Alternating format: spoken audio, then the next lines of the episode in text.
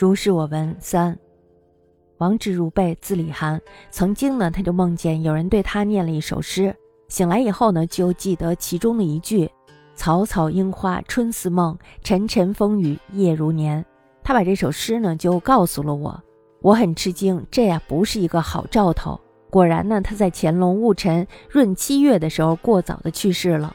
后来呢，他的妻子武强人张氏抚养了他的弟弟的儿子作为后嗣。守节终身，有三十多年呢，没有一夜是解开衣服睡觉的。至今呢，婢女老妈子还在说他的事迹，这才悟出那两句诗呀，是他守寡独宿的征兆。王之汝辈，字礼涵，常梦人对之诵时，形耳记其一联曰：“草草樱花春似梦，沉沉风雨夜如年。”以告余。余亚非家称，国与戊辰闰七月邀时。后其妻武强张氏伏地之子为嗣，苦节终生，凡三十余年未尝一起解一睡，至今必敖能言之，乃吾二语为双归独宿之兆也。